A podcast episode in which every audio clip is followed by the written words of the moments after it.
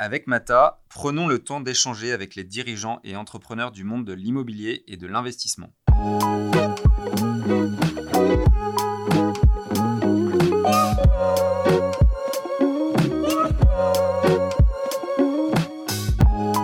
C'était pas du télétravail. Souvent on entend ça, mais c'est faux. En fait, c'est du télétravail forcé, donc il n'y a, pas de sujet. Par contre, euh, le confinement a permis une accélération euh, des évolutions, la façon de penser du télétravail.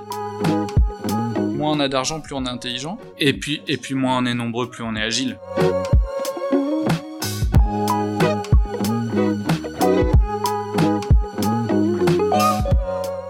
Suis Édouard Baduel, directeur associé chez Mata Capital, société de gestion entrepreneuriale de fonds immobiliers. Avec Mata, je vous propose de rencontrer les personnalités de notre environnement immobilier afin de découvrir leurs entreprises, leurs passions, leur vision du monde de demain et d'essayer de décrypter les clés de leur succès. Une fois par mois, nous continuerons également d'inviter certains collaborateurs de Mata Capital avec notre journaliste pour présenter nos dernières actualités.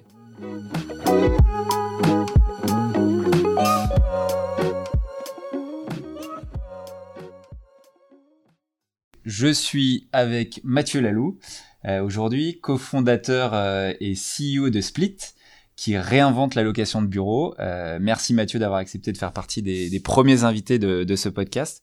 Je suis vraiment heureux de t'accueillir dans, les locaux de Mata Capital pour pas mal de raisons. Euh, on a déjà bossé ensemble pendant quelques années chez BNP Paribas Real Estate euh, en tant que broker. Donc ça, c'était déjà il y, a, quelques années.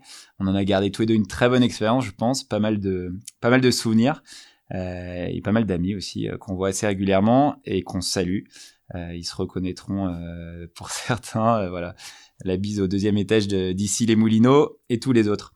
T'es un entrepreneur et ça aussi, bah il y a plein d'éléments sympa à raconter. Au-delà du business, il y a l'aventure euh, humaine euh, et puis euh, l'aventure voilà, que tu vas nous partager où tu pars d'une feuille blanche et, et puis comment tu as eu ton idée, comment tu l'as mise à exécution. Donc ça va être un témoignage qui va être super intéressant. Et donc aujourd'hui, tu as monté Split depuis, euh, depuis quelques années, tu vas nous raconter, euh, avec un autre bordelais, euh, Loïc Aran, qu'on salue aussi. Et donc voilà, on va essayer de parler de ton quotidien d'entrepreneur dans l'immobilier. Donc est-ce que tu peux, pour commencer, te présenter? Ouais, alors merci Edouard, déjà je suis ravi d'être là. donc je suis Mathieu Lalou, je suis CEO, cofondateur de la société Split. Je suis bordelais, j'ai 36 ans, je suis marié, j'ai un petit Victor qui a, qui a deux ans. Et puis euh, avant Split, que nous avons euh, récemment fondé avec Loïc Aran, puisque Split a été créé euh, en mars 2019. J'ai passé 11 ans chez BNP Paribas Real Estate. Je pense qu'on aura l'occasion d'en parler. On va en parler, ouais. Un peu plus de 10 ans quand même. Moi, j'avais fait 6 ans, mais puis tu as eu deux expériences chez BNP Paribas Real Estate. Donc on va on va on, va on va en revenir dessus. Euh, pour commencer par Split, euh, donc vous avez un, une sorte de slogan, enfin la réinvention, vous réinventez la location de bureaux. Euh, c'est un marché qui s'est pas mal réinventé déjà ces dernières années euh, avec l'avènement du coworking, avec des, on a vu passer des plateformes digitales qui proposent de l'eau en ligne. Vous, qu'est-ce que vous qu'est-ce que vous réinventez chez Split? Alors nous en fait on réinvente l'intermédiation de la location de bureaux. Donc on est euh, plus particulièrement euh, spécialisé sur le scope de la location de bureau. D'ailleurs, quand on dit bureau, on parle bureau 369, euh, on peut, on peut parler de bureau traditionnel, on parle aussi bureau coworking, euh, bureau, euh, espace de service, donc le bureau dans son ensemble. Et en fait, euh, on a fait ce métier, Edouard, pendant un certain temps. Et, moi, quand j'ai fait ce métier, d'ailleurs, le cofondateur aussi de Split, le Icaran, on on a le même parcours dans des sociétés différentes. on a souvent entendu, bon, ok, l'accompagnement, l'intermédiation. vous pratiquez des honoraires qui sont conséquents, pas forcément justifiés. Euh, le marché, on ne comprend pas bien, euh, on comprend pas trop ce que vous faites, vous nous présentez des offres, il y a des confrères, il n'y a pas de confrères, voilà, on comprend pas trop comment ça marche, et puis enfin, euh, finalement, euh, vous nous accompagnez certes avec du conseil, mais derrière, il n'y a aucun outil qui nous permet de suivre notre projet. Et donc nous, on arrive avec finalement une réponse à, à, ces questions en disant, un, on va vous accompagner demain, vous, entreprise qui recherchez des bureaux, avec une approche plus juste au niveau de nos honoraires. En gros, euh, et c'est très simple, on est la seule agence à diviser par deux nos honoraires. Euh, ensuite, euh, on met à disposition du client, de la société qui recherche des bureaux, l'ensemble du marché à sa disposition, puisque à partir du moment où on a une recherche de bureau, on, euh, on, lui donne un accès à une plateforme et on lui met vraiment tous les bureaux disponibles. Encore une fois, le bureau traditionnel, le coworking, l'espace plug and play, la sous-location, etc., etc. Et puis enfin, et ça c'est en cours de développement, on est en train de proposer demain à nos clients des outils qui vont leur permettre de suivre leur projet, euh, d'avoir un tableau financier en quelques clics, euh, de suivre le, le, les statuts finalement de, et les étapes de leur projet. Voilà. Ok, donc si je, je, résume, il y a le donc l'aspect prix dont tu as parlé euh, par rapport au, marché. Euh, euh, il y a la, partie plutôt transparence de, l'information. Comme tu dis, les, les, clients comprennent pas bien. C'est vous avez grâce à un outil digital, les, les grands par exemple, on peut parler les, trois plus gros brokers, BNP, Paribas Real Estate, CBRE et Jones Lang. Ils ont ils ont pas d'outils, ils ont moins d'outils? Ils, alors ils ont pas d'outils approprié pour euh, euh, le, le, client qui est un peu perdu en fait. Donc ils mettent à disposition, euh, alors bon ils prennent le brief, euh, d'accord, très bien. Derrière ils envoient une sélection de locaux. Et puis point. Mmh. Et puis ensuite, ça va être à l'appréciation du consultant de les aiguiller vers une solution ou d'autres. derrière, il n'y a pas un outil vraiment précis euh, qui est capable de dire euh, bah nous on va vous accompagner. Voilà ce qu'on vous propose par rapport et de la compréhension par rapport au brief et à la compréhension qu'on en a. Et puis ensuite derrière mais vous euh, vous êtes aussi peut-être euh, à l'écoute du marché. Et, finalement le marché il propose aussi ses solutions. Est-ce que vous voulez que vous, vous euh, ces solutions-là et nous on vous dit pourquoi on y va, pourquoi on n'y va pas. Euh, ça c'est une première étape, c'est un peu l'étape visite, mais en fait après il y a pas mal d'étapes dans un principe, dans, dans, un dans un parcours de commercialisation. Donc après c'est vous êtes intéressé par euh, par cette offre, ok très bien, mais finalement euh, là c'est du bureau traditionnel, cette offre aussi elle vous plaît, mais c'est du coworking. On est sur des budgets qui sont a priori différents, mais pourquoi, sur quels critères, etc., etc. Et tout ça c'est vraiment ce que l'on veut mettre à disposition du client. Encore une fois sur en quelques clics avec euh, l'exhaustivité de l'information, ce qui n'est pas toujours le cas aujourd'hui.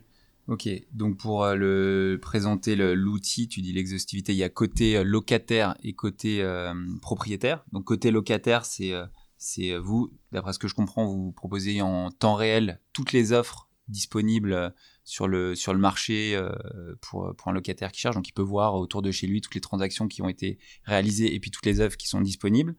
Euh, et, euh, et, donc euh, ça c'est un premier élément. Il y a aussi côté propriétaire, c'est ça. Les propriétaires, vous leur offrez une sorte de dashboard qui leur donne des, des, des, indicateurs que proposent aussi les autres, mais vous c'est le format qui est un peu plus différent, qui est différent, c'est ça? Alors aujourd'hui, à ma connaissance aucun aucun cabinet confrère gros petit qui est capable de proposer à un propriétaire un outil euh, de suivi de commercialisation. Donc ça, c'est un outil que nous avons également développé. on commence à faire un petit roadshow des propriétaires pour leur présenter notre solution. Notre solution est très simple. Euh, on est capable de leur proposer là aussi un accès à tout le marché avec une transparence totale autant sur les offres disponibles que sur les transactions récentes. Et on sait pour un propriétaire qu'un avis de valeur se base sur la concurrence, la concurrence en temps réel, donc des offres et des transactions. Donc nous, on est capable euh, de leur dire exactement ce qui se passe avec des infos très clés, très claires, parce que nous sommes acteurs du marché. Donc les informations fonctionnent en intercabinet. Euh, on ne le sait pas forcément en immobilier d'entreprise, mais on a un accès à, finalement à toutes les offres du marché. Donc euh, euh, notre notre notre notre notre objectif, euh, c'est euh, d'aller prendre toutes ces informations, de les matérialiser, de les rendre très simples, très lisibles sur une plateforme, autant l'offre que de la transaction. Donc premier volet, ça c'est pour les propriétaires, on leur dit grosso modo autour de votre actif, bah voilà ce qui se passe, et donc mhm. finalement à peu près voilà combien ça vaut, même si ça vaut pas derrière l'analyse plus précise, plus fine d'un consultant, notamment par le fait d'aller voir les locaux, l'état des locaux, etc., etc. Et puis dans un deuxième temps, ce qu'on propose aussi, c'est un suivi de commercialisation, c'est un rapport de commercialisation en ligne en temps réel. Donc là, c'est à partir du moment où un propriétaire nous fait confiance, nous euh, donne un mandat, eh ben euh, nous on va euh, lui lister en temps réel toutes les actions que nous menons pour commercialiser son actif. En gros, on veut demain une transparence totale avec nos mandants, aussi bah, finalement se garantir qu'on fait bien toutes les étapes qui nous permettent de louer l'actif, c'est bien euh, l'objectif que nous avons nous en qualité d'intermédiaire, mais aussi que notre euh, mandant nous donne. Euh, c'est voilà, c'est pour ça qu'il nous mandate, c'est in fine pour trouver preneur. J'imagine que, enfin, ça c'est mon expérience de, de, broker, donc qui commence à dater un petit peu, mais c'était souvent un peu galère d'échanger avec certains mandants qui étaient pris par autre chose, etc. Vous, j'imagine que vous permettez d'améliorer la qualité de la relation avec un, mandant, parce que vous n'êtes pas en train de vous courir derrière et essayer de s'appeler pour savoir quelles ont été les dernières infos, c'est que vous avez une plateforme qui donne justement c'est-à-dire que le, mandant, quand il a du temps libre, il peut voir exactement combien de visites il y a eu lieu, quelles sont les, quelle est l'évolution des loyers. Et ça, j'imagine que ça donne du coup un peu plus de, de qualité dans la relation, non? Ouais, exactement. Je pense que c'est tout le, tous les bénéfices du digital. Euh, euh, à mon sens, c'est ça, c'est-à-dire de finalement de, de, de, donner accès à un outil euh, qui donne des informations très concrètes, très précises, etc., pour qu'au final la relation, l'échange euh, entre entre le, un consultant et un propriétaire soit uniquement basé sur de la valeur ajoutée, mmh. c'est-à-dire euh, le ressenti, euh, euh, les étapes d'après et un échange beaucoup plus constructif que le simple fait d'appeler un propriétaire pour lui dire tiens je vais avoir une visite à 15 heures mercredi sur ton immeuble de temps. Ok ça ça peut se mettre sur un sur un dashboard et lui est plutôt je pense, content d'avoir l'information en amont, ce qui aujourd'hui n'est même pas forcément le cas parce qu'on prend pas forcément son téléphone pour le faire. Et bref, au moins on séquence tout, puis derrière, surtout, ça nous permet aussi, euh, pour nous comme pour eux, d'avoir des statistiques, enfin bref, d'avoir euh, tout un panel de données à analyser et de se concentrer encore une fois donc sur euh, l'essentiel. Et l'essentiel, c'est la valeur ajoutée qu'on peut créer avec son mandant sur d'autres sujets que ces aspects très pratique. Très pratique, ouais. Donc il y a vraiment le, le, digital n'efface pas l'humain. La partie humaine, elle est, elle est toujours. Euh, enfin, vous avez des, des, collaborateurs, tu me diras combien vous êtes, etc. Mais comment, c'est quoi la répartition euh, Enfin, il y a des leads, j'imagine, qui viennent. Euh, le digital sert l'humain, mais une fois que vous avez la, la donnée, ça passe quoi? Par un appel Par, enfin, comment vous, tu vois, quand, quand est-ce qu'intervient l'humain par rapport au digital? En fait, l'humain, il intervient tout le temps. Mm. Euh, le digital est euh, en second plan euh, et doit servir l'humain. Donc mm. l'humain, il est là avec un client, il est là pour la prise de brief, qui doit être d'ailleurs et qui est de plus en plus fine, de plus en plus précise, surtout en ce moment où euh, les sociétés se, se, se, posent des questions à juste titre, euh, mais même avec un propriétaire d'ailleurs qui lui aussi se pose des questions euh, sur la valeur euh, dans, des, dans, dans, un contexte qui est quand même particulièrement euh, complexe. Et donc voilà, donc l'outil doit juste servir de base, mmh. mais, mais, mais, mais l'humain est là en permanence. D'accord. Donc c'est-à-dire que c'est euh, c'est Loïc, c'est toi, c'est vos collaborateurs. Quand il y a des données qui sont analysées, qui rentrent euh, chez vous, euh, ça passe quand même par derrière un, un meeting, un appel et, et, et enfin j'imagine même pour les visites parce que vous organisez des visites. Jusqu'à preuve du contraire, on est obligé de, de se voir et d'ouvrir une porte pour faire visiter des locaux. ça, ça n'a pas changé. Ouais. même si je crois qu'il y a des visites qui peuvent se faire virtuellement, mais. Ouais, alors non, mais exactement. En fait, les visites sont là, enfin bon, euh, bref, tout, tout, tout l'aspect euh, proximité client est là, et, en fait c'est le consultant qui remplit sa base de données et qui va alimenter l'outil de mm. ces informations. C'est tout, c'est juste une vraie aide. et quand on développe ces outils avec une connaissance métier et aussi une vision de ce qu'on veut faire, ben, on a souvent des outils qui sont performants et ça permet finalement à tout le monde de gagner un temps fou. Euh, on sait aujourd'hui que réaliser un avis de valeur sur des locaux, ça peut prendre beaucoup de temps. Euh, euh, chez beaucoup de nos confrères, et je le sais particulièrement pour avoir fait plus de 10 ans chez, BNP Paribas, mm. Real Estate, et, aujourd'hui, nous, un avis de valeur, on est capable de sortir un avis de valeur qui est extrêmement fin mm-hmm. en 30 minutes. par contre, et on va passer du temps sur cette deuxième partie, qui est la partie analyse. Donc je vais voir les locaux, je vais voir l'immeuble, je vais échanger avec le propriétaire sur euh, euh, sa stratégie de commercialisation ambitieuse, plus réaliste, hein, plus plus attractive, etc., etc. Pour vraiment euh, ensuite affiner cette cet avis de valeur. Et voilà, tout, tout l'objectif tout l'objectif est là. Avec un client qui recherche des bureaux, c'est exactement le même principe. Ah, c'est pareil, ouais.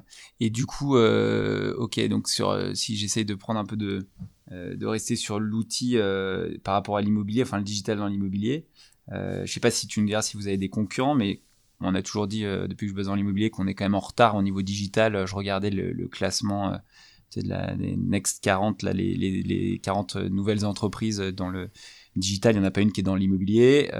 tu regardes les même le, aujourd'hui si on te demande des noms digitales tu vois de, de, sociétés qui sont vraiment à part enfin qui sont dans l'immobilier à part celles qui sont dans le côté exploitation donc coworking euh, on parle, il y a Morning Coworking, euh, on a les gros, les WeWork, etc.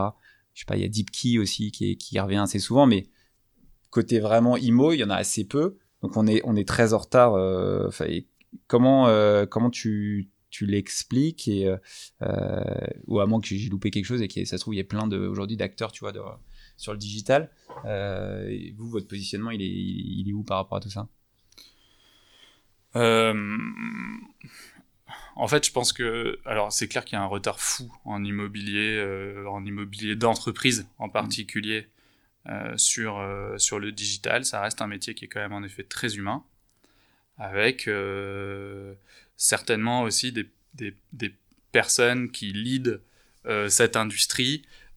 qui euh, sont pas forcément passées à cette étape du digital. Donc mm. ça, ça joue pas mal. Aujourd'hui, on voit quand même que les générations changent un petit peu, notamment je, je le vois chez des propriétaires avec euh, une génération d'asset managers euh, bah, plus jeunes, plus à l'écoute, et notamment plus à l'écoute d'outils qui vont les aider demain et leur servir. Mhm. Donc euh, la révolution commence, mais c'est mhm. vrai qu'il y a un retard, il y a un retard fou, notamment sur de l'intermédiation, où là le digital est quand même très très peu présent. c'est ça qui est fou, c'est que déjà moi j'ai quitté BNP il y a plus de 5 ans. Et je me rappelle quand je suis parti, je me disais bon, euh, ce métier qui est d'intermédiation, il va quand même évoluer. Euh, je m'étais dit dans 5 ans, donc aujourd'hui, ça sera plus tout la même chose. Or, euh, encore une fois, j'ai pas toutes les infos, mais j'ai l'impression qu'il a pas tant changé que ça. Non, il a pas tant changé que ça, et je pense que les, les, grands acteurs, ils sont pour beaucoup. C'est-à-dire que je pense que certains ont la volonté, mais en fait, c'est pas si facile de mener des projets de transformation euh, autour du digital dans les grands groupes. Ça, j'en sais quelque chose. Mm. Euh, et puis, je pense qu'il y a une certaine volonté de, de, de, de, conserver une industrie très liée sur de la data qu'on se garde, de l'humain qu'on essaie de se garder aussi en interne et faire évoluer, etc. Voilà, on est, on est sur un peu des, des euh, des chasses gardées euh, euh, et, on a peu la volonté de partager tout ça. Et, moi, sincèrement, je pense qu'il y a, tout à faire. C'est d'ailleurs ce qui est passionnant pour un projet comme Split, c'est que l'humain doit rester au cœur de, de, bah, de notre développement euh, et euh, de nos clients, etc. Et que pour autant, derrière, l'aide qu'on peut apporter à un propriétaire, à un client et en interne à un consultant via le digital est, juste... Euh, bah, enfin c'est difficile à, quantifier. Ou, le marché il est énorme, mais ça passe effectivement par une transparence et vous, votre outil le, permettra. Je pense que c'est aussi, ça sera le cas d'un des, des, des pros. Je pense que ce sera l'épisode après toi euh, on va recevoir euh, Whitebird, je ne sais pas si tu as entendu parler de, cette nouvelle structure qui, euh, qui souhaite digitaliser le, marché du property et de la gestion de biens aussi, où il y a plein de vastes chantiers. Et donc, Benoît Richard et Delphine Merle ont lancé ça il y a quelques semaines, ils ont communiqué. donc, ça sera passionnant aussi de, suivre voilà leur façon de la façon dont ils ont appréhendé ce, problème. Toi, tu en as parlé rapidement, tu l'as fait aussi, tu as une expérience tu as eu une première expérience d'intrapreneuriat euh, chez BNP euh, avec euh, Leafy, c'est ça? Euh, Life, Life, is. pardon. Le donc, c'est, tu as monté une plateforme de service B2B, hein, c'est ça, chez BNP. Tu mm. peux nous en parler, ce que tu as appris, nous donner quelques mots, ce, qui ce que tu as appris, les, conseils, etc. Life is en deux mots, donc c'était un projet intrapreneurial chez BNP Paribas, Real Estate, et euh, le, le, le, projet de LifeEase, c'était de construire une plateforme de service aux entreprises. Grosso modo, on était parti du principe chez BNP qu'on était très bon pour accompagner les entreprises et signer euh, et, et, leur trouver des locaux. Mm. Euh, en revanche, euh, les aspects euh, euh, mise en relation avec notamment des partenaires de confiance, etc., on savait moins faire. Et pour autant, il y a vraiment un accompagnement à faire. Et puis à partir du moment où ils sont les partenaires, c'était quoi les prestataires de travaux, par exemple Alors exactement. En fait, il y en a plein. Donc il y a la partie en amont de l'installation, c'est euh, finalement, je vais te mettre en relation avec euh, euh, des partenaires type aménageurs qui vont t'accompagner dans le projet, mais même une société de déménagement. Enfin, très souvent, hmm. quand on installe une société, on a la, la, mauvaise, la mauvaise, le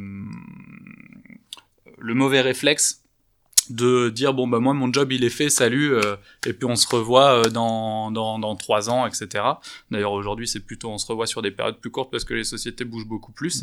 Bref. Et, euh, et donc on s'était dit ok on est bien pour on est bon pour les installer mais derrière et pour signer des baux mais derrière finalement c'est peu ou mal les accompagner. Et donc on va monter une plateforme qui permet d'aller retrouver des prestataires de confiance tout autour de la vie au bureau. Donc en effet c'est la phase amont d'un projet mais c'est ensuite quand je quand je quand je suis installé dans des locaux derrière cela, il y avait toute une logique aussi de je garde un vrai contact avec le client que j'ai installé parce que euh, derrière, quand on est capable d'aller lui proposer euh, des bons fournisseurs euh, pour sa vie au bureau, tel même des sujets de consommables, de café, etc., bah, on est toujours un peu présent. Hmm. Voilà. donc c'était, c'était le projet Life Is. Et c'est là où tu as découvert le côté digital que tu n'avais pas du tout. donc, et puis même le côté projet. parce que c'est toi qui étais donc étais le directeur général de, donc c'est à dire que tu as, appris à, on reviendra après, mais à travailler sur un BP, euh, avoir euh, travaillé avec des devs aussi, parce que ça doit être, euh, c'est pas la même chose que qu'avant quand tu étais directeur d'un pôle de, de, broker, c'est pas plutôt commercial, donc c'est pas du tout les mêmes attentes. Ça t'a servi, j'imagine, pour pour la suite? ouais, bien sûr. C'est moi, je suis parti de zéro dans cette aventure. C'est une aventure. Enfin, on m'a donné les rênes de cette aventure et avec moi, de mon côté, avec enthousiasme, parce que mm. c'est un projet. Alors déjà, c'était nouveau pour BNP Paribas Real Estate de faire de de l'intrapreneuriat. Euh, et, euh, et j'ai toujours eu, euh, en tant que consultant ou responsable d'équipe chez BNP, une vision assez 360 de notre métier. En tout cas, c'est ce qui m'a animé, c'est ce qui m'a attiré. Donc, j'ai participé à pas mal de réflexions transverses. Et, et Life is était une autre, enfin, était pour moi une autre source d'apprentissage et de, et de challenge parce que euh, avoir la direction euh, d'une filiale euh, de, de, de, d'un groupe comme BNP Paribas Real Estate, c'est pas c'est pas neutre. Mm. Et puis et puis en partant from scratch, alors j'ai quand même été bien aidé de de compétences de la maison, marketing, et puis ensuite toutes les, les fonctions centrales étaient bien présentes autour du projet. Mais on a monté une équipe tech, on a monté une équipe marketing, on a monté une équipe produit. Enfin bon bref. Mm. et c'est clair que je suis, enfin j'ai, appris même j'ai recruté des gens, je ne connaissais pas le l'intitulé du poste euh, avant même euh, de, de, de, de, les voir. Donc euh, c'était c'était une super expérience.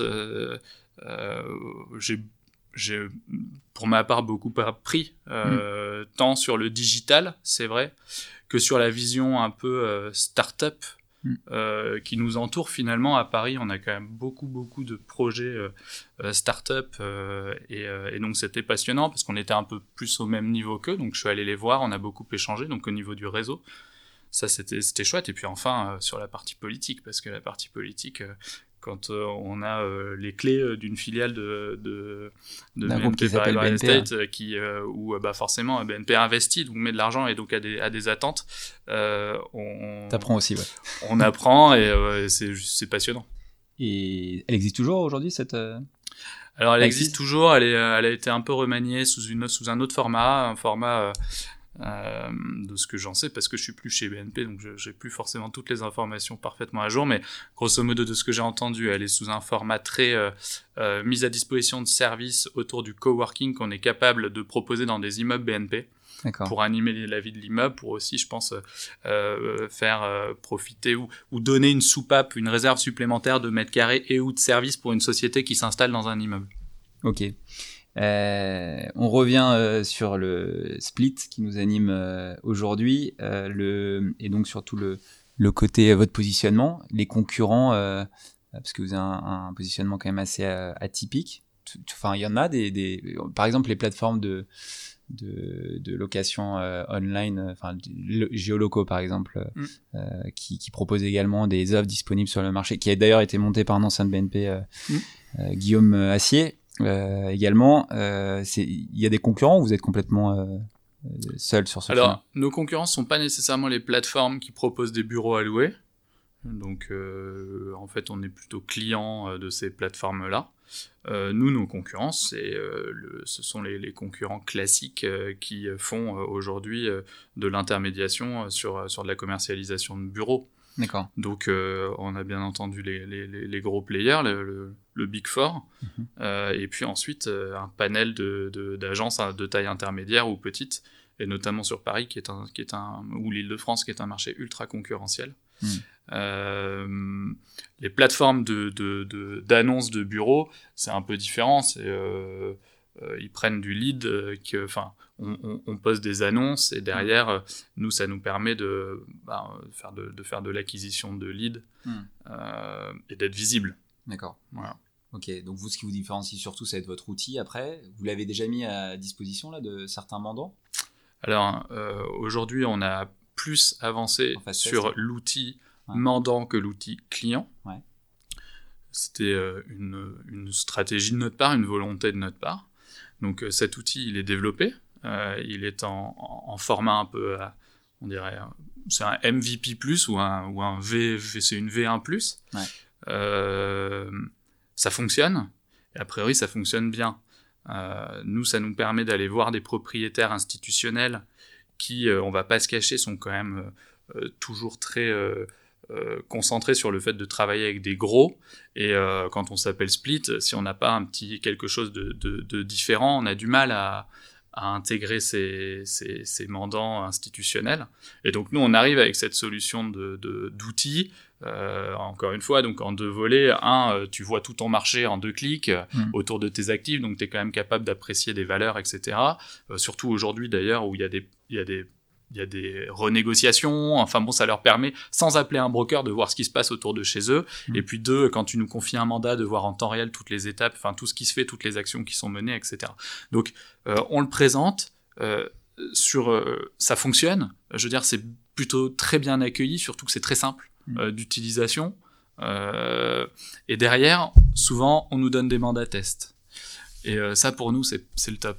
Parce que derrière nous, c'est notre métier en fait. Notre métier, c'est de commercialiser des bureaux. Et où C'est de trouver des bureaux pour des entreprises. Et donc à partir du moment où on a, on a un mandat test, et ben là, on met tout, tout à profit pour faire en sorte de trouver preneur rapidement et de démontrer qu'on est au moins aussi efficace que euh, les acteurs du marché, voire plus. Mm. Et a priori, aujourd'hui, les, stades vont, jouent plutôt dans notre sens. Mm. Donc, euh, et, nous, on veut se développer euh, en partie par là, c'est-à-dire, bah voilà, on vous propose un outil, et pour vous, c'est plus simple, pour vous, c'est plus lisible, pour vous, c'est plus, c'est plus fluide, mm. ou c'est plus instantané.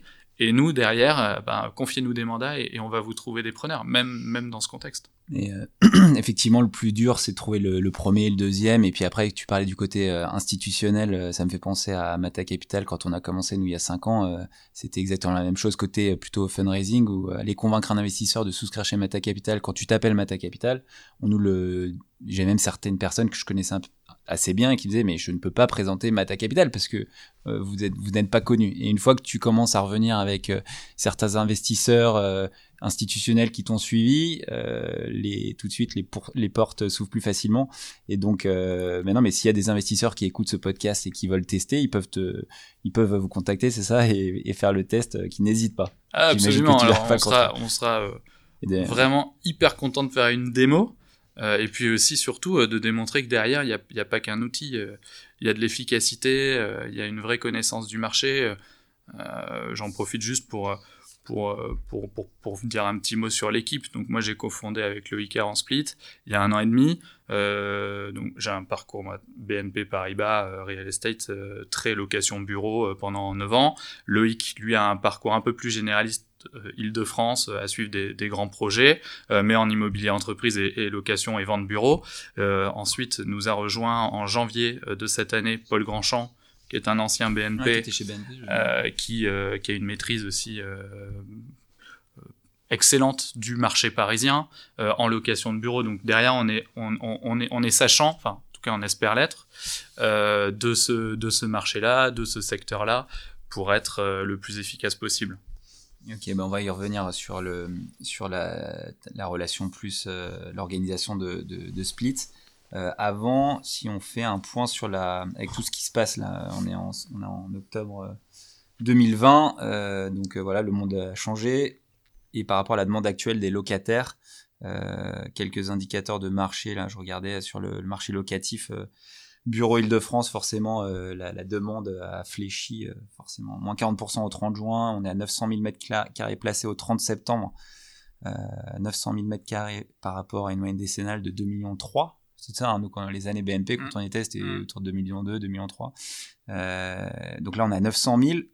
donc forcément il y a une offre vacante qui va qui va se développer. Il y a, il y a plus de 20% je crois d'offres vacantes. Je crois que ça n'a pas eu encore d'effet sur les, les, valeurs locatives à Paris, hein, parce que toi tu connais surtout Paris. On va parler de Paris. Hein, désolé pour les, les régionaux, mais on fera peut-être un, update euh, une autre fois. Euh, toi, du coup, ta vision euh, terrain là-dessus, c'est quoi chez Split là Les locataires, vous avez moins de demandes? Ouais, s'il y a une image à prendre, euh, c'est que avant confinement, alors, je vais, je vais rester très concentré Paris parce que c'est quand même euh, là où on s'investit le plus. Avant confinement, on avait 70% euh, de demandes qui arrivaient tous les jours et 30% d'offres. Aujourd'hui, on a exactement l'inverse, 70% d'offres et 30% de demandes. quand même. Et alors en plus, sur ces 30% de demandes, il y a environ 50% qui est de la demande euh, euh, peu, euh, peu lisible ou, qui s'exprime, mais, mais, mais, mais, voilà, qui n'a pas un projet euh, concret. Donc on a vraiment un marché qui, qui s'inverse dans sa tendance, ce qui est tout à fait logique étant donné les circonstances. On n'est qu'au début, on le sait à peu près tous, donc euh, sur Paris, on a quand même eu euh, au retour du confinement, enfin à la levée du confinement, donc euh, mi-mai, juin, juillet, des mois assez dynamiques, principalement sur les petites surfaces, qui est un marché qui tient toujours. Enfin, il y a toujours une petite dynamique parce qu'il y a aussi du volume. Mm. Derrière, sur les plus grands projets, c'est compliqué. Euh, mais je pense que les, les, les, semaines à venir, les mois à venir, où en plus on voit une certaine, voire une réelle incertitude là sur euh, le contexte sanitaire, vont aller dans le sens d'une progression claire de l'offre disponible et euh, d'une demande euh, qui est un peu perdue dans le sens euh, les projets sont pour la plupart revus à la baisse, mais les entreprises finalement ne savent même pas trop euh, ce hmm. qu'il en est, quel va être l'état de, leur activité, etc., etc. Bref, je pense que là, le, marché de l'immobilier va être, va être clairement impacté. Certes, il l'est déjà sur un volume de transactions sur 2020 et il va l'être euh, à mon avis, le volume de transactions va être historiquement bas, mhm. mais parce qu'il y a eu un T2 où il s'est rien passé, euh, un mhm. T3 où il s'est pas passé grand chose non plus, notamment parce qu'il y a plus de grandes transactions mhm. qui fait le volume normalement. Mais je pense que l'année 2021 va, va aller dans ce, enfin, va, aller dans ce sens-là aussi. Et les loyers, du coup. Euh, et donc les loyers, et, les loyers, est-ce qu'il y a révision ou pas des loyers? Aujourd'hui, à Paris, non. Euh, si on compare à 2008, bon, il n'y a pas de comparaison de crise à faire ou quoi, parce que c'est pas le même contexte. Mais, euh, mais en 2008, moi j'ai souvenir, je suis arrivé en 2008, donc euh, euh, j'ai connu, avec un moindre recul, mais quand même, j'ai connu la crise de Lehman. Et, et, et au final, la, la, la révision des loyers s'est faite dans les, dans les deux années qui ont suivi. Mais il il hmm. s'est pas passé grand-chose pendant six mois, un an, etc. Pourquoi? Parce que les propriétaires tiennent à leur valeur pour la plupart. Et, et voilà, le, le, le, rythme des, des, des, investisseurs, des, investisseurs, ne suit pas forcément le rythme de la demande.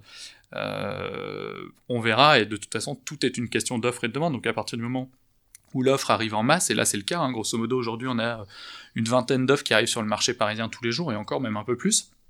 Quand euh, avant confinement on était à 3-4. Donc il y avait une réelle pénurie. Là on commence à se rééquilibrer. Euh, demain on sera en suroffre sur Paris. Donc euh, euh, après, il euh, n'y a pas de secret, hein. les, les, œuvres bien placées, euh, quand je dis bien placées, c'est bien situées, sans difficulté, enfin sans, sans, sans, sans, sans défaut majeur, et avec un bon loyer, vont trouver preneur. Alors ça, c'était une de mes questions. Après, c'est par rapport à tout ça, la localisation, toi tu connais beaucoup mieux que moi, mais Prime à Paris, donc on parle du QCA, c'est le quartier central des affaires, avec le, le fameux triangle d'or, voilà, qui le la mecque pour toutes les, à la fois les investisseurs, d'ailleurs aussi les locataires.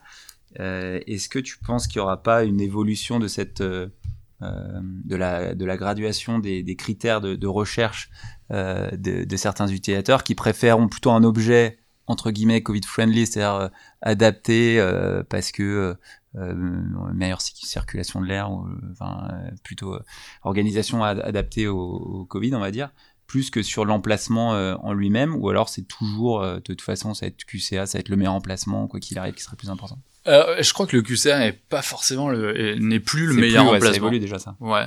Enfin oui, ça a changé. Avec les nouvelles ça boîtes évolué, entreprises de la tech, c'est ça? Oui, avec les entreprises de la tech et puis en fait avec la nouvelle génération de, de, de, de collaborateurs euh, plus orientés je, je, je, je, vis un peu au bureau, quoi. Hmm. Donc j'ai envie d'être dans des quartiers sympas, j'ai envie d'avoir des locaux sympas, j'ai envie de venir en vélo. Enfin bon, bref, je ne veux pas revenir dessus, on en parle suffisamment. Mais donc le QCA, qui est historiquement quand même 8e, 16e, 17e, enfin une partie du 16, du 17, est très centre, Paris. C'est quand même petit à petit tourné, orienté vers l'est de Paris, le 9e un peu plus nord, etc. Donc, grosso modo, le QC a perdu un peu de sa superbe. Je pense que c'est ce qu'il faut euh, entendre. Et après, la localisation reste la localisation. Donc, euh, euh, si on est quand même bien placé dans Paris, c'est un vrai plus. Ça, il n'y a, pas de sujet. Et après, c'est aujourd'hui ce que recherche quand même la majorité des entreprises. c'est un espace extérieur voilà, ce sont des critères. On te euh, demande ça, c'est des nouvelles demandes. tu le vois là depuis euh, quelques mois là, des, demandes de terrasse euh, qui n'y avait pas autant avant, par exemple, ou des demandes, des nouvelles demandes? Ça a toujours, en fait, depuis depuis trois quatre ans, c'est ce que les utilisateurs demandent. C'est vrai que c'est très tiré par les demandes de start-up avec des collaborateurs jeunes qui ont aussi envie d'avoir un, un, petit truc un peu waouh certainement. Euh, et puis d'avoir euh, voilà cet espace en plus. Euh. Mais c'est vrai que les espaces extérieurs jouent beaucoup dans les critères de recherche des startups et d'autres d'autres entreprises. Ok.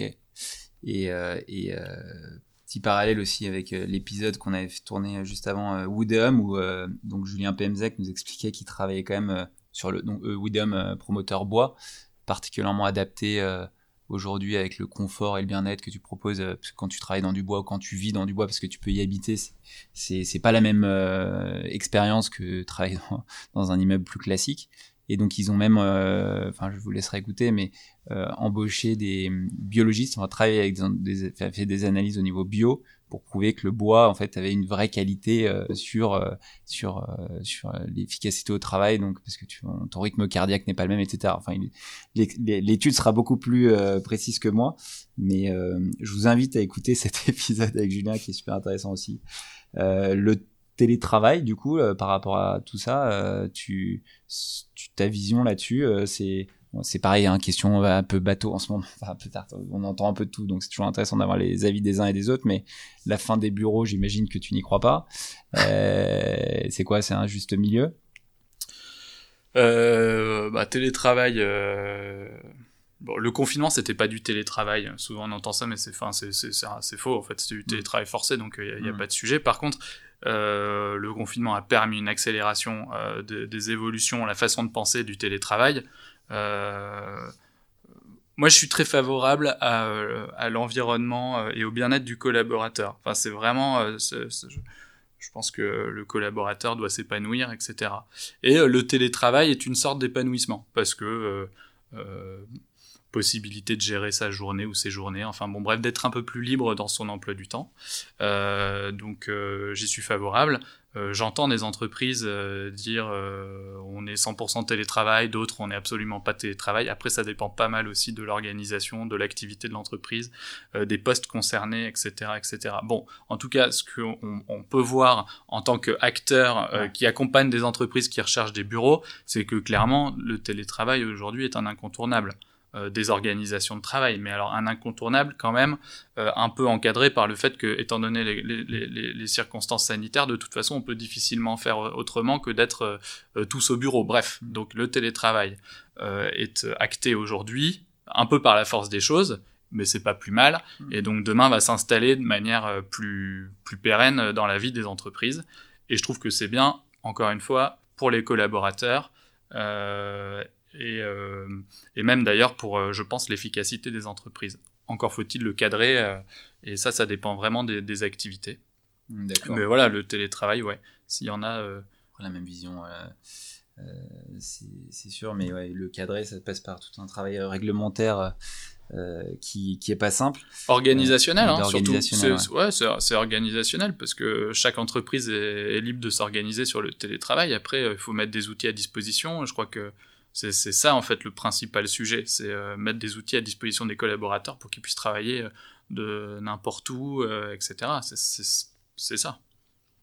Ok, on va revenir à la part à Split sur l'histoire, sur le, l'organisation et puis va savoir un peu mieux comprendre comment vous êtes lancé avec avec Loïc et votre job au quotidien.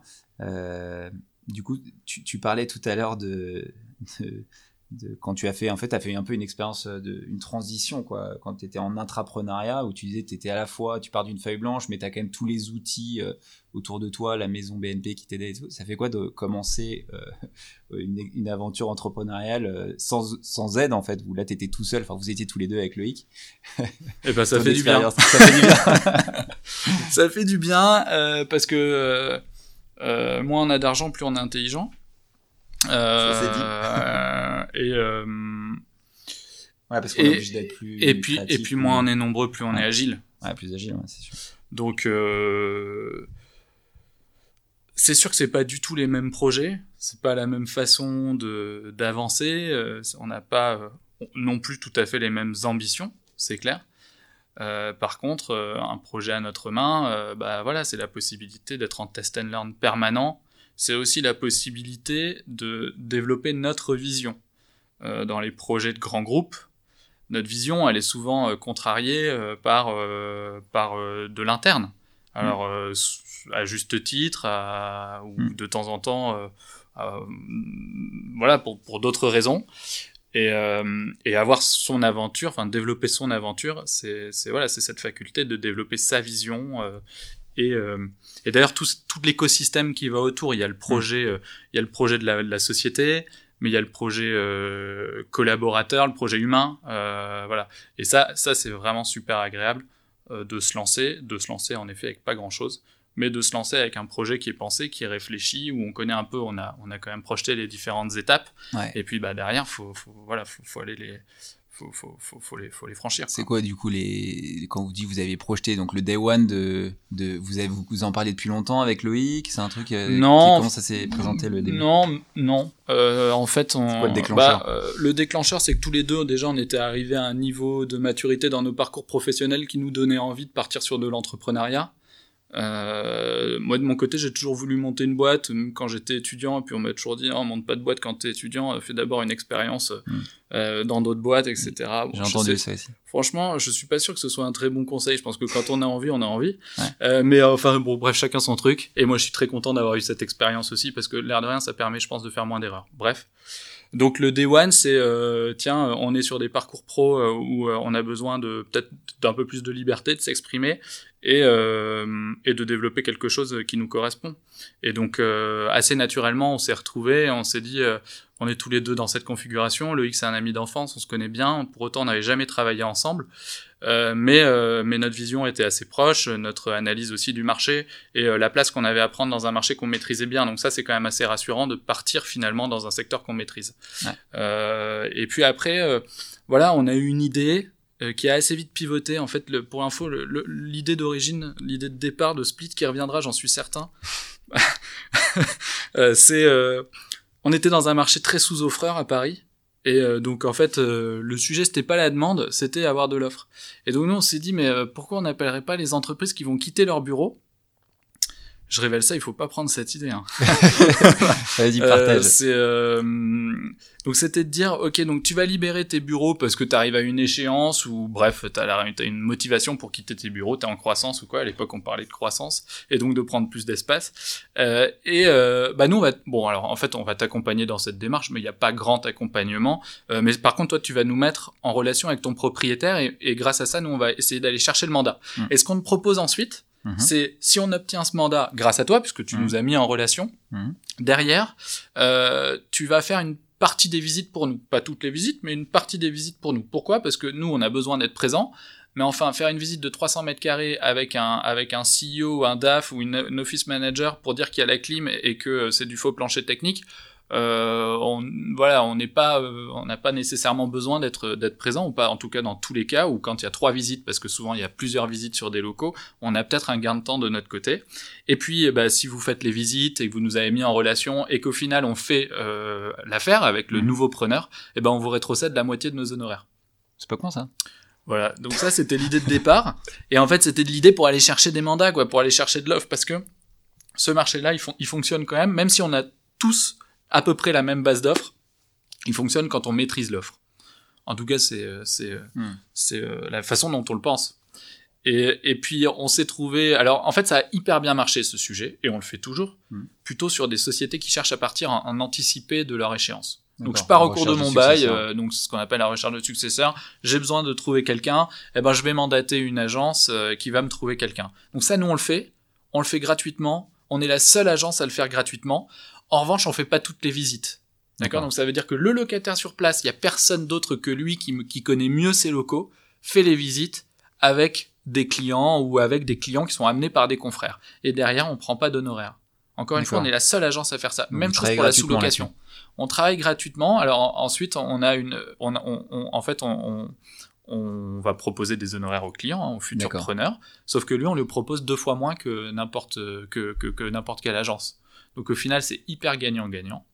Mais sur les mandats plus classiques, euh, c'était compliqué, on s'est rendu compte que c'était compliqué, donc très vite on a développé cette plateforme, on l'avait en tête, on, l'avait à l'esprit, on, s'était juste dit qu'on pouvait la décaler dans le calendrier, et en fait assez vite, euh, puisque de mémoire c'était en juin ou en juillet dernier, alors qu'on avait commencé en mars-avril, eh ben on s'est dit euh, ok on va développer notre plateforme et, et, on, va aller chercher des, des, mandats notamment institutionnels comme ça.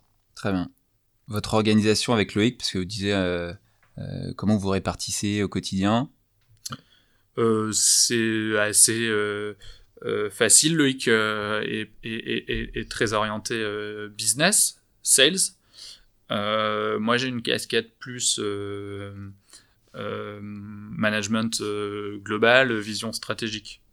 Voilà. Et business aussi. on fait tous les deux, on accompagne tous les deux des clients et on suit tous les deux. Quand je dis clients, c'est aussi bien entreprise qui charge des bureaux que propriétaire. Donc vous êtes copains, tu le disais, c'est pas simple de travailler euh, entre copains. On entend plein de trucs sur les. Euh, J'imagine qu'il y a eu des, des, tensions, il y en a toujours et qu'elles sont plutôt saines, mais c'est pareil ton retour par rapport à ça. Euh, euh vous le gérez facilement. C'est c'est un conseil à donner en fait. Hein, euh, J'ai aucun conseil à donner parce que je pense que là c'est vraiment de l'intuition euh, perso. Euh, on a on a assez peu de tension, on est très aligné sur, sur notre vision de Split depuis le début. Après, on, on, verra demain, mais ça c'est certain. Voilà, je pense qu'il y a une clé, c'est de bien parler, de bien communiquer, de savoir se dire les choses. Et on essaie de le faire. Après, on, manque un peu de temps. C'est souvent la difficulté des entreprises jeunes c'est que euh, on, bah, on, on, prend pas mal de, enfin, on a beaucoup de boulot et, et au final, euh, on oublie de faire des points d'étape comme ça. Donc, je pense que voilà, une peut-être, ouais, c'est une des clés certainement, c'est de bien bien communiquer. Il mm. faut qu'on se l'applique. Ok. Et comment vous, quand vous arrivez à communiquer, euh, vous fixez des, des, objectifs? Parce que tu pars, tu lances, vous lancez l'histoire sans vraiment euh, vous avez des, vous êtes fixé un BP enfin c'est ouais, ça c'est l'avantage quand même de partir avec une expérience passée. Euh, c'est euh, donc d'être agile mais d'avoir une structure de pas de grand groupe du tout mais d'avoir une structure. Et parce que c'est ça qui fait avancer une entreprise c'est de se donner un cadre c'est de se donner des, des étapes c'est de se donner en effet le suivi d'un BP etc etc donc voilà, ça c'est aussi un peu plus ma matière. C'est que euh, moi j'arrive avec ce cadre, euh, ce que j'ai euh, expérimenté auparavant, et, et, on avance donc de manière agile, mais toujours dans ce cadre. L'avantage quand on est une petite boîte, c'est que on a une flexibilité et on peut accélérer sur des sujets bah, en une réunion parce qu'on est tous alignés sur le fait qu'il faut euh, qu'il faut donner la priorité à tel ou tel sujet, etc. Ça, c'est super appréciable puisque finalement la décision elle nous revient directement. On est quand même euh, avec Loïc, on est cofondateur. Pour autant, euh, on a donc Paul, j'en ai parlé tout à l'heure rapidement, qui est arrivé euh, chez Split, qui est aussi associé, ainsi que François, François qui est le CTO de Split et qui est également associé. Donc on est quatre à orienter Split dans la bonne direction, on espère. Ok. Et sur donc sur l'organisation, après, vous êtes, donc ça passe par un, il y a donc un CTO également que tu as nommé, j'ai oublié son, son François. François. Euh, donc vous avez des devs également. Ça va, le développement pour toi, il passe côté sales, côté dev, euh, à peu près équilibré. Il faut plus euh, commencer côté sales et après. En nombre d'effets, enfin en effectif. Ouais, en effectif. Euh...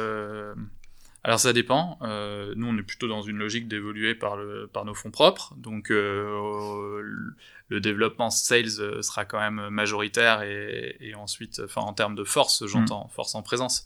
Et ensuite, bah, naturellement euh, la tech. Mais euh, grosso modo, l'équipe tech va se va va va, va se va être plus présente euh, parce qu'au final, euh, c'est l'avenir, euh, c'est l'avenir de, de, de, Split, quoi. Donc, on a une équipe aujourd'hui, on est 8 chez Split, donc on est 5 sales, et ensuite il y a deux personnes à la tech et une personne en marketing. Quand je dis marketing, c'est marketing, enfin c'est très lié sales hein, et voilà, et donc demain on a la, volonté de garder un peu, enfin pas tout à fait, d'augmenter au niveau sales, mais d'augmenter aussi au niveau tech et market un peu aussi d'ailleurs. Bon bref, donc euh, toujours un peu dans ces proportions-là. Sur un marché France, euh, l'ambition de Split. De France. Euh, euh, l'ambition, elle est, elle est, elle est France. Euh, pour l'instant, donc, on se concentre sur Paris, puis sur l'île de France, et puis après la volonté de dupliquer le modèle, puisque euh, on aura des outils et on aura euh, surtout euh, fait la démonstration que ça fonctionne, qu'on optimise, qu'on est capable de faire plus de transactions que les autres en y consacrant peut-être, moins de temps, parce qu'on aura optimisé pas mal de le parcours. Et donc, oui, l'objectif, c'est de se développer en île de France, puis dans les grandes métropoles régionales. Voilà. Ok. Eh ben, on, attend de voir ça avec impatience. On va passer à la partie plus perso sur savoir comment tu gères ton, ton le, côté perso, enfin l'équilibre, on va dire pro et, personnel. T'arrives à couper facilement ou les week-ends tu, tu, bosses Alors moi je coupe très facilement. alors en fait je bosse un peu tout le temps mais je, enfin je, je, je coupe très facilement. Donc à partir du moment où je me suis dit ok euh, là t'es un week-end ou autre, euh, euh, j'y pense assez peu. par contre je bosse souvent le week-end. C'est ça, c'est ça le, le truc. mais le, le, le, soir, je dors, très, facilement, je dors, je dors très bien. ouais, j'ai pas de difficulté à ça. Tu donc t'es originaire de Bordeaux, bordelais. On en a parlé rapidement au début. ça me parle un peu parce que j'ai fait mes études avec Jean-Baptiste d'ailleurs et Marc de, de chez Mata Capital. Euh, donc toi, t'as ouais, as fait tes, as fait, t'as grandi là-bas, c'est ça? T'es es né à Bordeaux, t'as grandi à Bordeaux, t'as fait tes études euh, à, Bordeaux et ensuite à Marseille. Et après Marseille. Ouais, j'ai fait Euromed Marseille.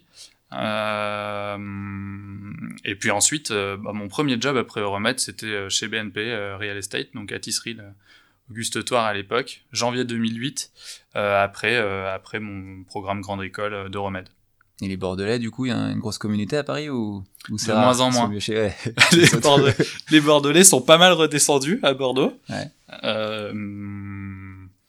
Euh, et, euh, voilà, c'est bon, comme ça. Je pense qu'il y a des âges où, euh, où, il y a des étapes de vie où on se dit euh, que bah on, a l'occasion de redescendre. Moi, j'avoue que de mon côté, euh, j'ai toujours eu des très beaux challenges pro et qui m'ont incité à rester sur Paris. Et, euh, je suis très content de ça. Euh, mais bon, la vie un jour à Bordeaux, euh, j'y pense. Et, ouais, bien sûr, bien sûr. Et je pense que voilà, typiquement l'organisation du travail qui évolue, la faculté de travailler de, de n'importe où, etc. Bah, va dans le sens de, de, mode de vie un peu plus souple, un peu plus agile qu'auparavant, et que ce soit pour pour moi ou pour ou pour d'autres. Alors tu parlais de, des, des, Bordelais, il y en a beaucoup qui sont descendus, euh, ils ont bien raison. Euh, il y a beaucoup de Parisiens aussi qui sont descendus à Bordeaux, on va, éviter le sujet polémique, hein, mais tu penses quoi? Ce qui m'intéressait, c'est de savoir plutôt ta vision, toi qui connais bien Bordeaux, moi je l'ai vu, c'était en deux, quand ça datait 2002-2003, mais l'évolution de la ville, euh, qui a énormément changé euh, à plein de niveaux. Enfin, au niveau immobilier, c'est, on va pas revenir sur sur l'évolution des prix, mais il y a un tramway, il y a des nouveaux quartiers qui sont développés. Euh, de bureaux. Saint-Flot, Bacalan, enfin, mm. même autour de la gare. Moi, quand j'y suis retourné récemment, il y, a des, il y a des grues partout, c'est impressionnant. Par contre, c'est pas il n'y a pas traditionnellement un marché de l'emploi euh, très très élevé à Bordeaux parce que t'as le as le pinard, mais le vin, euh, il y a assez peu d'emplois en fait. T'as un peu d'aéronautique, il y a toujours ces discounts qui est quand même un des, pense, un des gros pouvoirs d'emploi. Et donc la question, c'est, euh, il y a assez de boulot pour tout le monde à Bordeaux Bah non. d'ailleurs, d'ailleurs, il y a des départs à Bordeaux qui se traduisent par des remontées sur Paris. donc, euh, Et oui, parce qu'il y en a euh, autant, il y en a un des deux qui a réussi à négocier euh, euh, la possibilité de bosser depuis Bordeaux à distance pour Paris, et puis en fait le conjoint se retrouve dans une situation où il où il trouve pas le, de job, etc. Donc il y a un déséquilibre il remonte. Euh, non, historiquement, c'est un, un marché de l'emploi qui est quand même très drivé en effet par le par le vin, euh, par les professions libérales, beaucoup.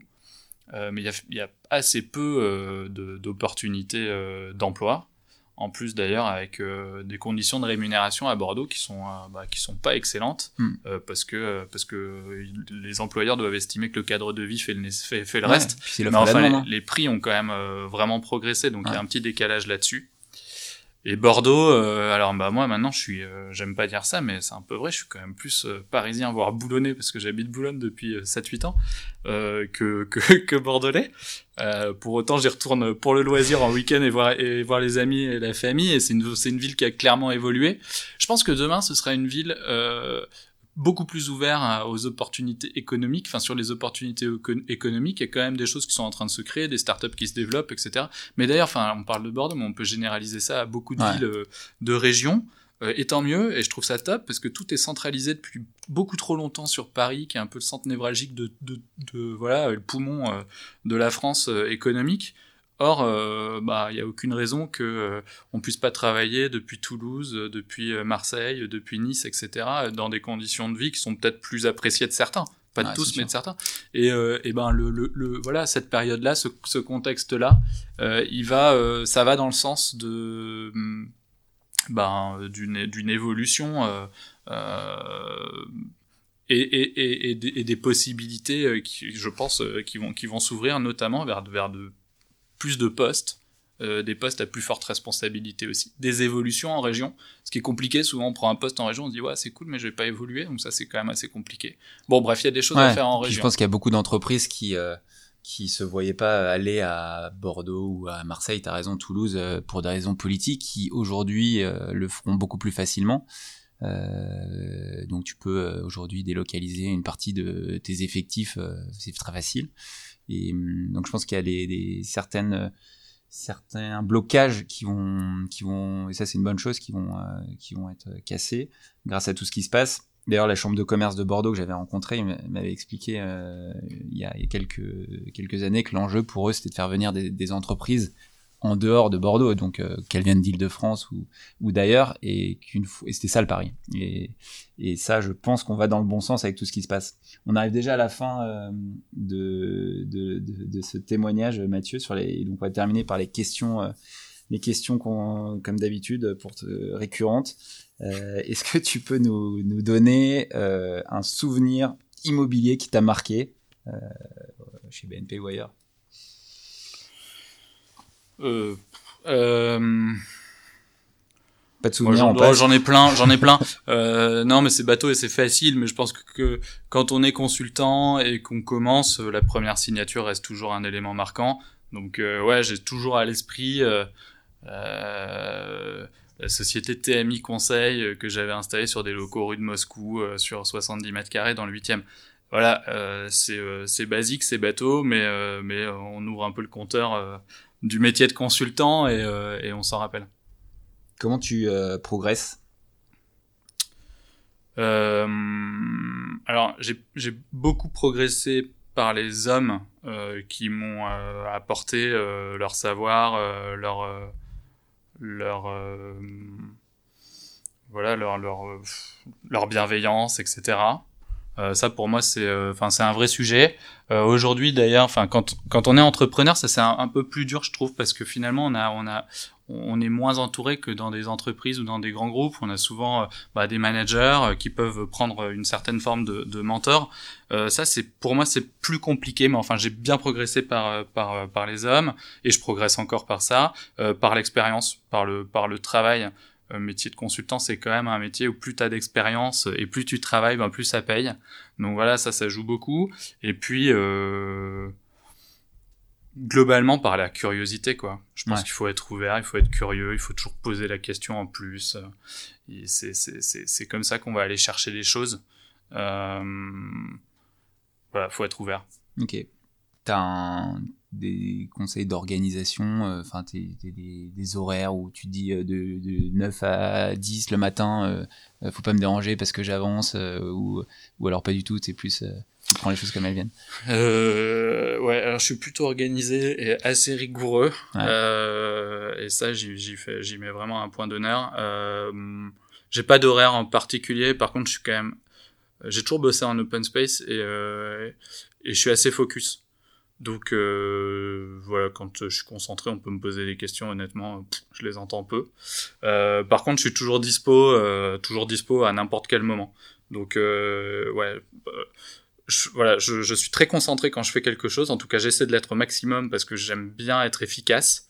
Et, euh, et, et, derrière, je suis quand même bien organisé. Par exemple, euh, c'est un sujet, mais j'ai jamais, euh, je sais pas, moi, j'ai jamais plus de 50 mails dans ma boîte mail. Quoi. Ouais. Ça, pour moi, c'est quasi impossible. Parce que euh, parce que et c'est aussi je pense le métier de consultant qui nous apprenait ça c'est qu'un mail potentiellement tu passais à côté ça te coûtait euh, ça te coûtait cher. Mm.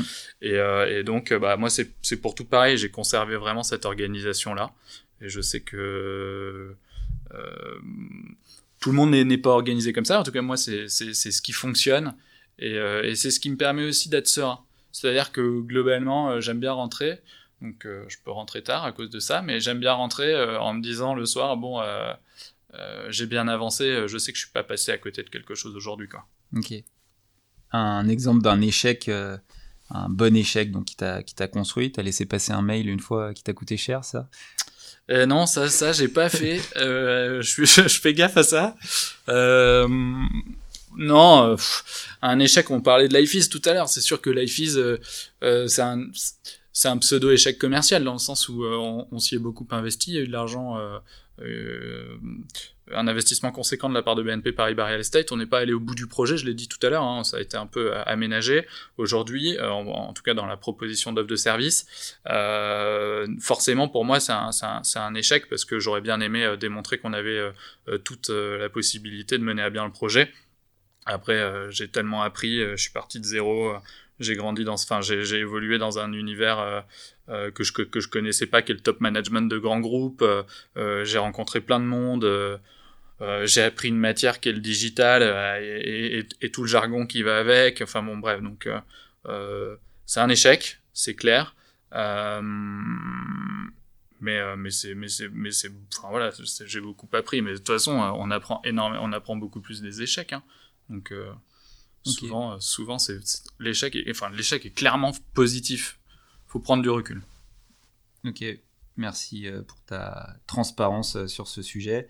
on va terminer. Il reste, je vois le temps qui passe, mais on n'est pas, on n'est pas pressé de toute façon. il restait, j'avais deux questions.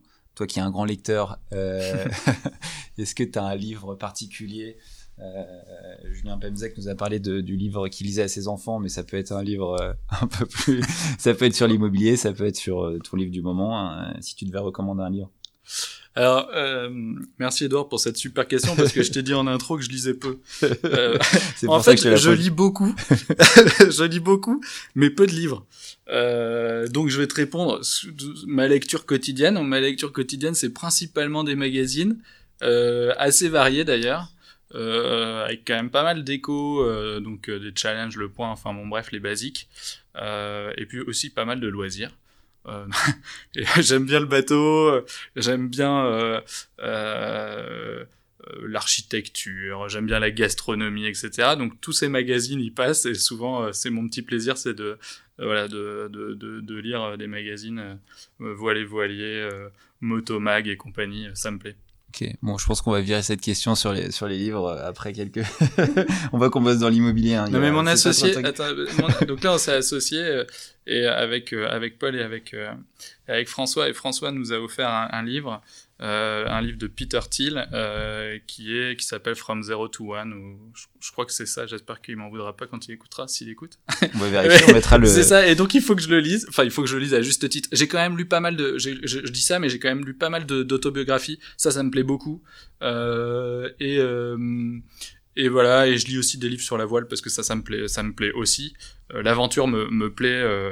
et, et donc je, je sais que j'ai un livre à lire par exemple de de Bourgnon euh, sur euh, le conquérant des glaces, euh, qui est le tour du monde en catamaran.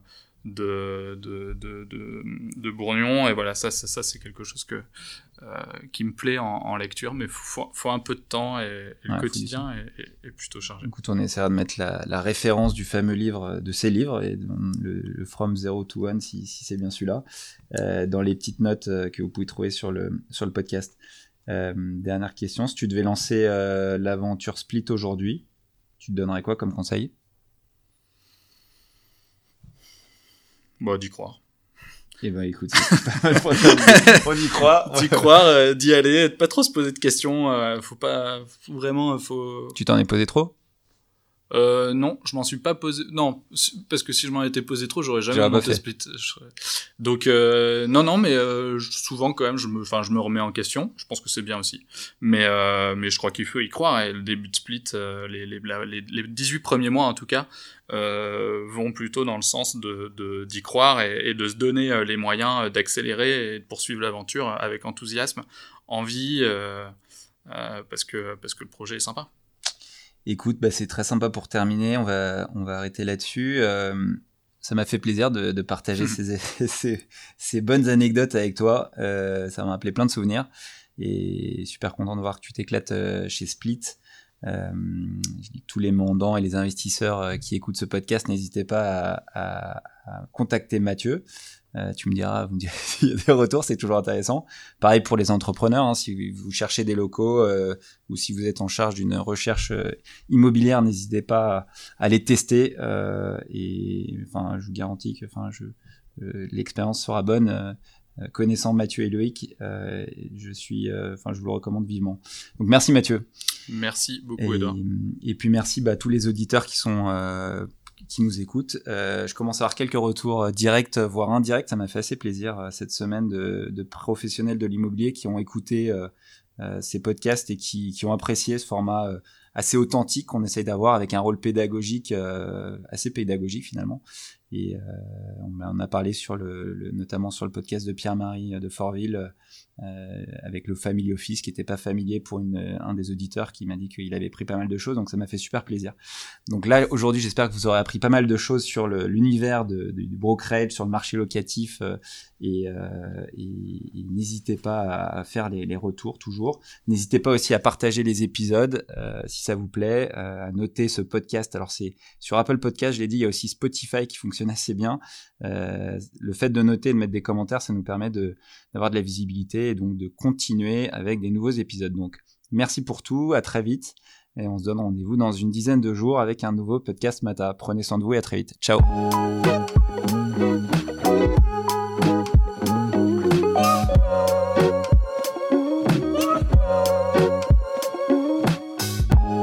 pour aujourd'hui, j'espère que l'épisode vous a plu, merci d'avoir passé tout ce temps avec Mata et quelques petites choses avant de se quitter. Vous pourrez retrouver les notes de l'épisode avec toutes les références sur le blog de Mata Capital disponible sur notre site internet. N'hésitez pas à nous contacter pour nous faire un feedback sur mon compte LinkedIn Edouard Baduel ou sur celui de Mata Capital. Dernière chose, un peu pénible, désolé, mais si vous pouvez parler du podcast autour de vous et nous laisser une note 5 étoiles, notamment sur l'Apple Podcast, sur iTunes, ça nous permettra de donner de la visibilité à ce podcast. Je compte sur vous, merci et à très vite.